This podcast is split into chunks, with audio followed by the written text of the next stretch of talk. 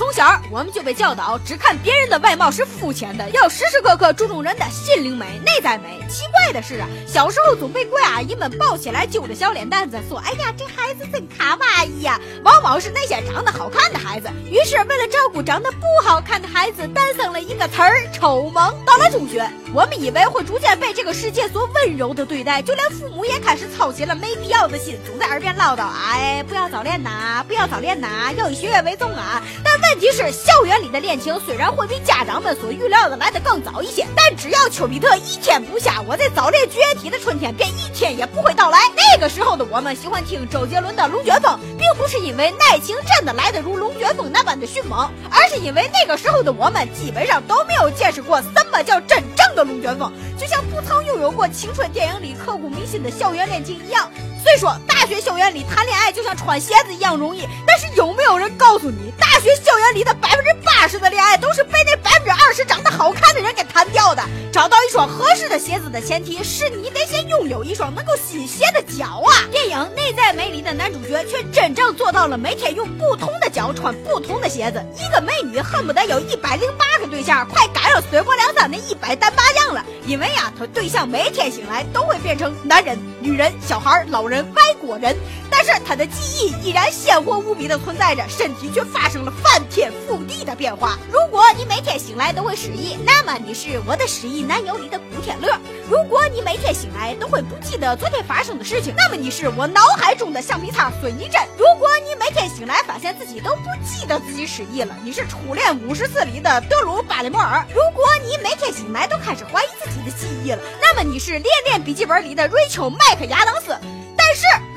每天醒来都完全，那么恭喜你，你是内在美里的绝对男主角。虽然你的内心还是一个直男，但是你将每天以完全不同的外貌示人，男的、女的，走心灵美路线的，靠脸吃饭的，等等等等。当男主角还是高中生的时候，某一天他起床发现，哎，自己变成了大叔模样，于是开始了每天都很高能的变身之旅。当男主变成老奶奶、老爷爷的时候，他会选择在家睡一觉，然后迅速更替。当男主变成了一个睡到令人合不拢腿的顶级帅哥时，他会到夜店去把妹，然后第二天变身的时候离开。当男主变成一个性感的人肉炸弹时，他从小到大的好基友也会想啊，先让弟兄们爽一爽。正是这样一个每天变身的人，遇到了一个令他念念不忘女孩，于是男主开始在变成帅气大叔的时候去深入了解这个女孩，在男主变成顶级帅哥的时候去泡这个女孩，在男主变成女孩的时候又去跟这个女孩去解释，女孩最终接受了男孩，就像每天都能跟一个人谈恋爱一样，正常情侣 B J 向的爱情拉拉黄昏恋姐弟恋恋童癖异国恋情纯粹野兽般的 Animal Sex，男主一个人却完成了女主关于爱情所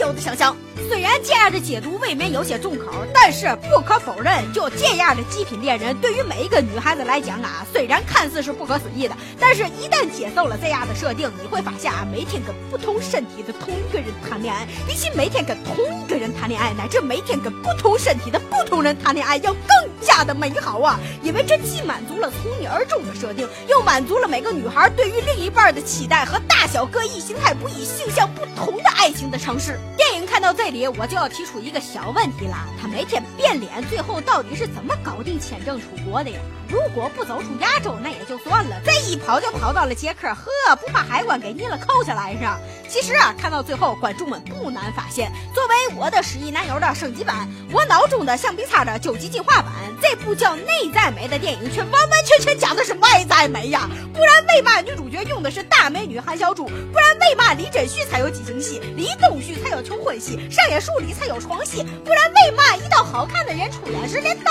演都会多给些戏份？嘴上说着内在美的电影，还是告诉我们，决定爱情发生的是外在。